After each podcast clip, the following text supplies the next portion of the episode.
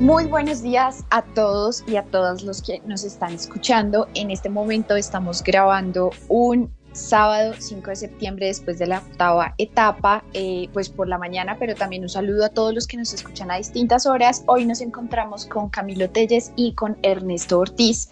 Y bueno, vamos a empezar a hacer este análisis de la etapa y para empezar quisiera preguntarle a Ernesto qué tal vio la etapa de hoy, cómo le pareció. ¿Siente que ya no nos está decepcionando tanto el tour como antes? Hola Daniela, ¿cómo está? Sí, yo creo que fue una etapa muy interesante, muy interesante eh, con muchos, deja muchas cosas hacia el futuro, ah, deja algunas diferencias entre algunos líderes, eso me parece también chévere pues, porque va a haber ataques, pero más que eso veo, mm, veo que hay señales, hay señales de quién está fuerte, quién no está tan fuerte y quiénes están desaprovechando oportunidades. Gracias, Ernesto. Y bueno, quisiera continuar con Camilo Telles también para que nos pondrá un poco su perspectiva eh, con respecto a la etapa.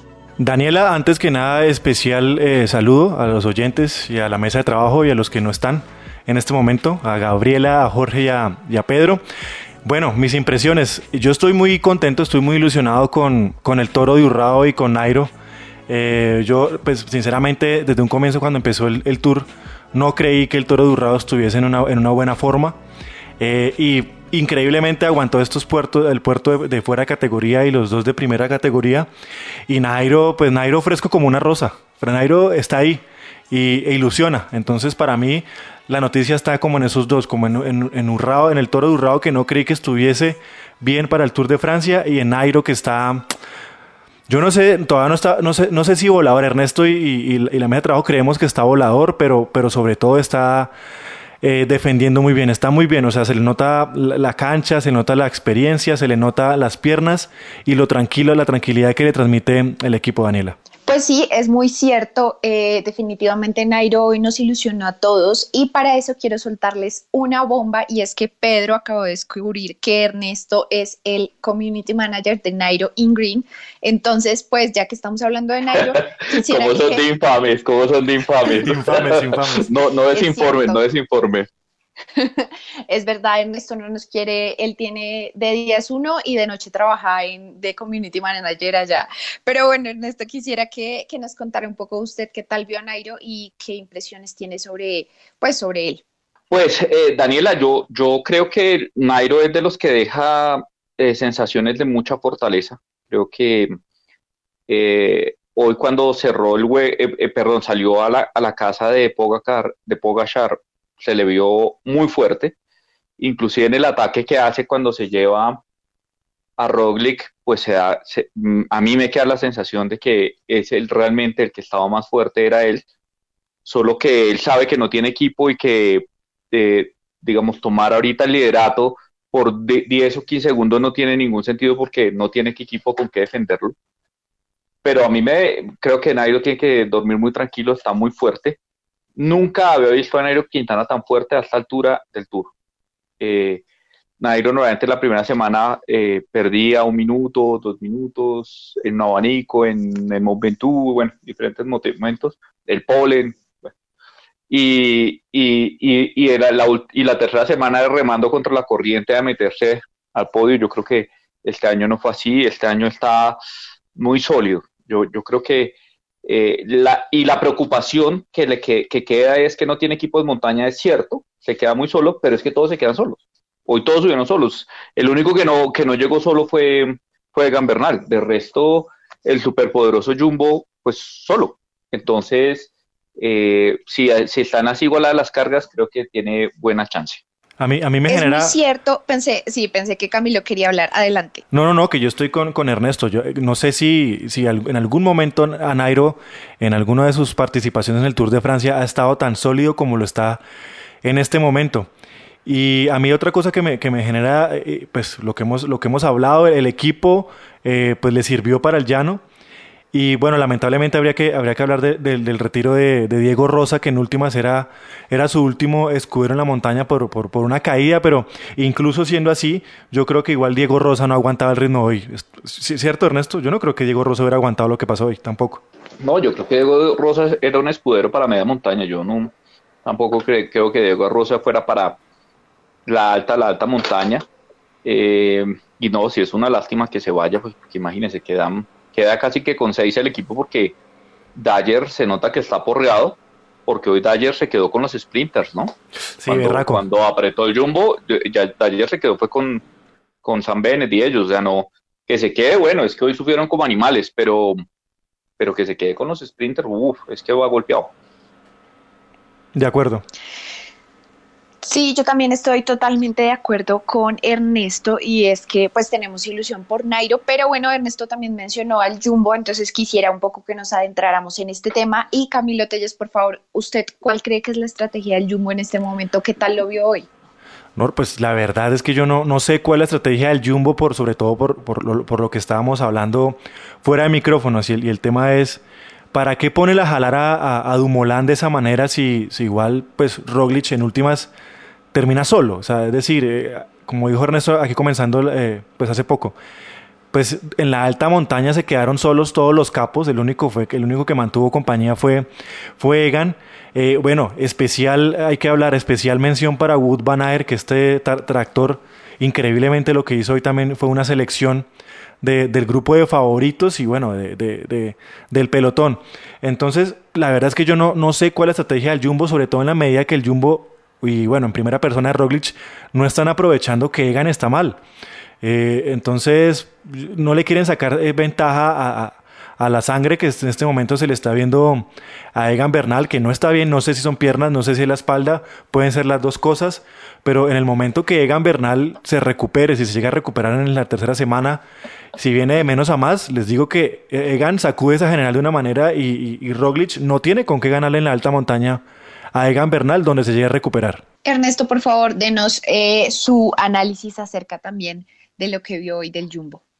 Pues, eh, Gabriela, yo, yo creo que, pues claramente sí es el equipo más fuerte hasta el momento, digamos, no, no puede uno diga, luchar contra la corriente, tienen tres etapas, son los que seleccionan, pero no veo un equipo consistente de cara a la general para dominar como dominar el Sky o como esperábamos que dominara, por lo menos. Eh, porque, a ver, eh, primero, no, no, no, quiero repetir lo que dijo Camilo, pero, pero entonces voy a tomar un solo elemento, lo que él dice es, donde me deja, do, dos cosas que sí me dejan muy pensativo el Jumbo. Uno, de ese equipo todopoderoso, esos inmensos escaladores, tra, se quedó solo Roglic. Igual, subió solo. Es más, no se quedó solo, eh, no se quedó solo, mmm, el único que no quedó solo fue Egan. Número dos, tenían una, una doble espada tenía una doble espada y hoy la quemaron para no sacar tiempo. O sea, hoy dejan a Dumoulin dos minutos de, de, la camiseta amarilla y no le sacan un solo segundo a nadie. Bueno, pues a Pinot, pero Pinot fue ese, ese y, a, la Philippe, pero por, por desfondados. Eh, entonces, eh, yo sí creo que, que, tiene que dejar pensativo uno quemar su mejor, su segundo mejor hombre para no sacar un segundo. Eso, eso no, no, no, no da buenas sensaciones.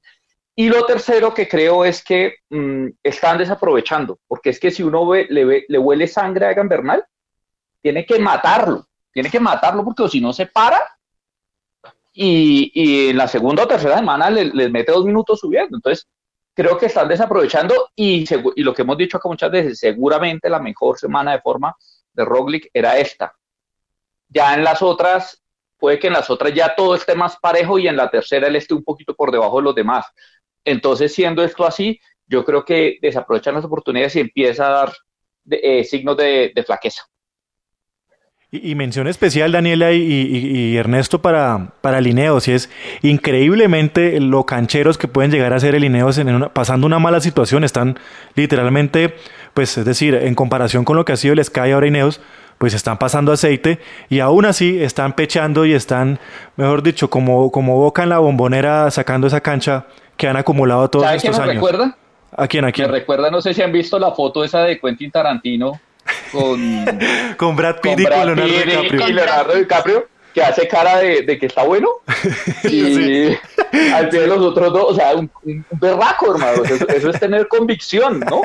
Y, y, y, pues estos tipos, con menos equipo, con menos piernas, eh, tras mí, pues a ver, ya hicieron un abanico. El día que su jefe estuvo mal, subieron al ritmo y no permitieron ataques, y hoy eh, un día de crisis o, que sufrió Egan no lo deja perder tiempo y llegan dos eh, digamos que con poco, no con poco, igual tiene un equipazo, pero se le nota más el equipo, creo yo. Sí, eso es cierto. Yo no sé. Y, Egan, y el tema, y el tema de Egan, yo de verdad insisto, no sé qué puede ser. No sé si es la espalda, si son las piernas, si es el, pico de forma. Eh, no sé, no, no, no, no, le encuentro solución, pero, pero insisto otra vez, lo vuelvo a repetir, si Egan se levanta en la tercera semana, le sacude esa general a, a, Roglic y no tiene posibilidades y lo sienta. Exactamente. Entonces, yo no sé qué estará pensando el Jumbo, la verdad. Porque Lineo la tiene clara, Lineo está aguantando, aguantando con el gancho debajo del, del hígado. Yo creo que lo de, lo de Lineos para las condiciones de carreras es un exitazo. La verdad, sí. Es un exitazo, porque es que no están perdiendo tiempo relevante, más allá de las bonificaciones 10 segundos, de la etapa que ganó Roglic. No les han metido tiempo. Y viene, viene, viene, bueno, viene una jornada de descanso y dos jornadas en que tal vez puedan descansar. Y ya, ya Egan será otro el próximo jueves. Sivakov ya hoy, claro, se queda, pero ya se va recuperando ¿cierto? Y si Sivakov entra en ritmo, Amador coge ritmo, porque recuerden que Amador se subió a último momento al tour. Bueno, pues yo creo que sí, ténganse. Sí, en definitiva, el día de hoy, eh, como dicen, Egan lo salvó, salvó su día y pues Roglic no aprovechó, así que sinceramente creo que no sabemos cuál va a ser la estrategia de él. Eh, no sé si está muy confiado y cree que puede pronto en la tercera semana mejorar, pero pues eso definitivamente no va a pasar. Así que hay que estar muy pendientes. Y otra cosa de la que también quería hablar es que, bueno, recuerden que también Kuz se quedó hoy. Eh, es, entonces eso también puede significar que él está sufriendo. No sé si Ernesto tiene algo que decir acerca de este corredor. Eh, sí, lo de Kuz, pero, pero Kuz se quedó a ritmo. ¿Sabes cuál me llamó mucho la atención? Eh, Bennett, porque Bennett va jalando el pelotón y a la Filipe en un ataque suicida, lo último que le quedaba. Sí, sí, fue lo último que hizo y chao. Y ya, Un pedallín, un pedallín, un pedallín. O sea, no, no, no, tenía nada, pero dijo, me voy yo, no, no me voy solo. Exacto. Y ataca, ataca y suelta, y, y Bennett queda reventado. O sea, es, es ahí es que, como falla Kuz y, y, y a la Filipe revienta a Bennett, es que tiene que, que salir Dumoulin. Entonces, eh, sí, yo creo que hoy, hoy mandan una señal de debilidad muy curiosa muy, rara. Y en definitiva, una cosa que sí quiero decir eh, otra vez eh, nombrando, yo creo que los mayores beneficiados en términos de patrocinio es el Education y la Arkea que están ahí, al frente, en, primeros puestos. Eso sí me parece el, el, exitazo de, de, la, de, la, de, lo que va de la semana, por lo menos. No, Arkea es el, eh, hasta el momento es un éxito. Claro. Hasta el momento es un éxito porque, porque tiene un presupuesto menor que todos. Y, hoy, pues no digo que sea el máximo candidato al título, seguramente seguirá siendo Roglic. Así esté dando, dando muestras de, tambalearse, ¿no? Eh, pero que Nairo hoy es candidato muy fuerte a hacer podio, olvídese, y que le diría que los que detrás de Roglic seguramente hoy es Nairo. La verdad sí, entonces Ernesto, yo estoy, yo estoy que me saco un seguro con Arkea o pido un préstamo. Estoy así, estoy así. Yo, estoy que unifico, yo estoy, que unifico mi crédito. los seguros de vida a mi edad, ¿será que todavía aguantan, Ernesto? Seguro con mi ritmo de vida sí. Voy a sacar un seguro de vida Arkea. Sí, eh, sí, lo que pasa es que a su edad no le hacen, no le hacen examen médico, entonces. está bien, está bien. Pero no, pero no saben lo que yo hago en mi vida. Entonces, a lo que me expongo. Sí, sí. Pero bueno, eh, continuando con el ciclismo, quisiera que habláramos un poco acerca de Thibaut Pinot, eh, el favorito, bueno, para el que estaba diseñado este tour, que hoy lo vimos pasando las duras y las maduras, en realidad hacía unas caras impresionantes. Y no sé qué me quisieran contar acerca de él, eh, que, ¿por qué, creen que le pasó? Yo no entendí muy bien por qué fue que, que se quedó.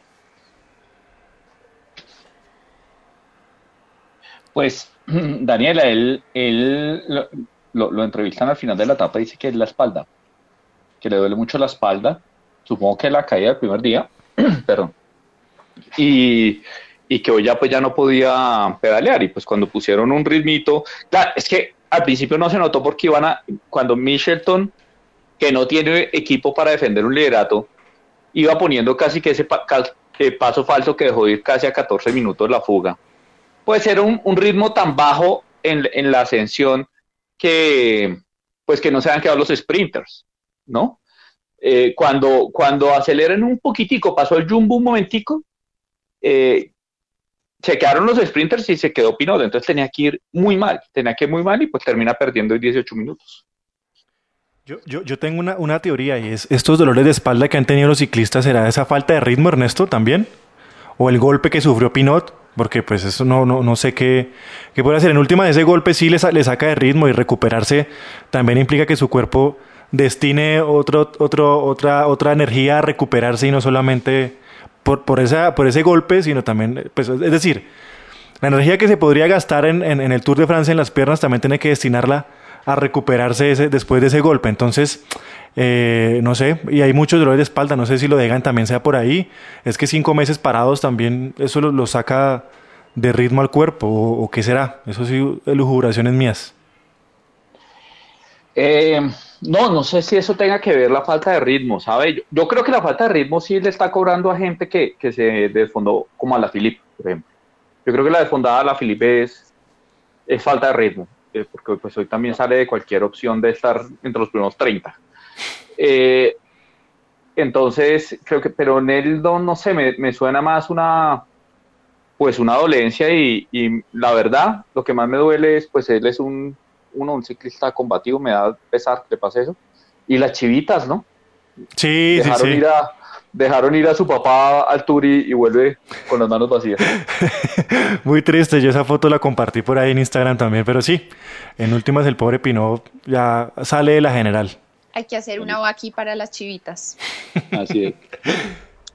Pero bueno, eh, quisiera también que habláramos un poco que el favorito francés no fue ni Julian Alaphilippe ni Thibaut Pinot, sino Guillaume Martin. Entonces, ¿qué tal? ¿Qué tienen para decir? Ay, me sorprendió definitivamente, cada vez está como más cerca. Yo estoy sorprendido, de una vez lo digo, muy sorprendido por el filósofo del pedal. Lo habíamos puesto en, en la previa de que era uno de los grandes favoritos, pero increíblemente, o sea, creo que está superando las expectativas, mis expectativas personales por lo menos. Se le ve muy sólido eh, y yo no creo que, que Martán sea de esos que uno pueda dejar botado en la alta montaña. O sea, no, no sé si por el equipo donde está, él, él, él, aunque él es muy batallador, ofrezca un ataque en la alta montaña, pero seguramente se les va a pegar como una lapa y va a ser muy difícil sacarlo de esa pelea por, por lo menos por el, por el top 10. Pues, a ver, yo tengo que dos cosas que decir. Uno, eh, creo que su estrategia, hoy trató de atacar porque se vio cerca del liderato, ¿no? Él vio que si llegaba con 15 segundos era líder, entonces lo intentó y eso señala dos cosas. Uno, o que está muy bien de piernas, o dos, que es un irresponsable y que, todavía no, no sabe medir sus fuerzas. que no es tan filósofo como se dice. Exacto. Entonces, digamos que como eso, y creo que va a ser muy difícil de soltar, pero, pero hoy en su, en su gustada sección, cosas que solo le importan a Ernesto, quiero contarles que encontré eh, Sócrates en bicicleta, eh, una, una filosofía del Tour una reflexión filosófica sobre el Tour de Francia de Guillaume Martin, que él escribe como proyecto de, de grado, entiendo que de su máster de filosofía, es profesional en filosofía, digamos, el, el término filósofo seguramente es muy fuerte para dárselo a cualquiera, pero digamos que es profesional en filosofía, ¿cierto?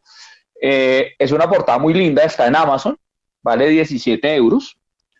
Eh, voy, a, voy a comprar 5 eh, para, para, que, y, vamos a, y, ojalá pues las personas, si, si alguien oye, nos oye y quiere que hagamos un, un, podcast de Sócrates en bicicleta y el análisis que hace Guillermo Martin de, del Tour de Francia desde el punto de vista filosófico, pues lo, lo haremos acá obviamente con, con el filósofo de cabecera nuestro que es Jorge, ¿no? Yo, yo eh, me ofrezco, Ernesto, ya, quiero ser parte de, ese, de, ese, de eso, y si la gente lo pide y si la gente reclama, podemos rifar un, un libro de Guillermo Martán. Ah, claro, claro. Una vez lo rifamos. Por supuesto que sí. Lo compramos y lo rifamos. De Guillermo Martínez. De Guillermo Martínez para nuestro, de, para sí. nuestros, para nuestros seguidores. Desde que nos van dejando, si llegaron hasta acá, dejen su puntico de quiero el libro de Guillermo Martán y vamos a empezar a hacer eh, la rifa entre los que pongan eso en nuestro Twitter. Y, sí. y además quiero decirles que es una belleza la portada, porque es una, es una composición de, un, de una escultura griega clásica, la pintan como si fuera una pintura realmente y la ponen sobre la cabeza de un ciclista con maillot abierto, pero con, lo, con, las, con las franjas amarillas del líder del Tour. Daniela, ¿tiene que desbloquear su micrófono o no lo oímos? Ay, perdón, gracias, gracias. Estaba hablando sola. Ahí tienen todos para que estén súper pendientes de nuestra rifa. Y bueno, eh, ya, ya me están diciendo que terminemos, pero antes de irnos a la previa quisiera que habláramos muy rápidamente de Pogachar, que también me pareció muy valiente lo que hizo hoy y pues que se nota que está bastante fuerte. Pues yo, yo lo veo fuerte, pero no, no, no, no estoy de acuerdo con quienes dicen que es el que, que hoy demostró que está, es el más fuerte. Yo, yo creo que también un poco lo dejan ir porque ha perdido tiempo, ¿no? Eh, entonces saben que no está metido y que, y que los esfuerzos que usted haga hoy, pues se pagan mañana. Digamos que uno tiene los vatios contados en un tour y, es un ahorro que, ellos tienen en, un, en una cuenta, ¿cierto? Y pues lo que gastaron hoy, pues no lo podrán gastar otro día. Entonces, eh, creo que por eso un poco lo dejan ir, pero sin duda es un ciclista valiente y sin duda es un ciclista que está fuerte y que va a pelear podio de manera pues muy importante. Eh, yo, yo, quiero hablar de, de él y, la, y, la, y bueno, en, bueno, ya lo que dijo Ernesto creo que agrego, pero lo que sí tengo que celebrar es que pues el, el, el UAE Emirates lo que tiene es una gran perla, o sea, de cara a lo que, pues dependiendo de lo que Machini y lo que las directivas quieran hacer, si eh, quieren perfilar a este muchacho para una gran vuelta, que seguramente lo harán o cómo van a repartir sus estrategias, pero en definitiva, en definitiva lo que tienen ahí es una, una perla. Bueno, ahí lo tienen. Ahora sí nos vamos a nuestra previa del día de mañana y entonces no estoy segura quién la quiere realizar, si Ernesto o Camilo, pero pues les cedo el micrófono.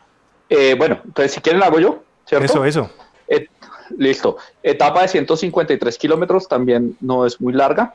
De Pau a Lurunz vamos a tener cinco puertos de montaña, uno primero de, cuarta categoría, una, una puntillita, y después vamos a tener, si ya cosas de entidad, vamos a tener dos puertos de primera categoría y dos de tercera categoría.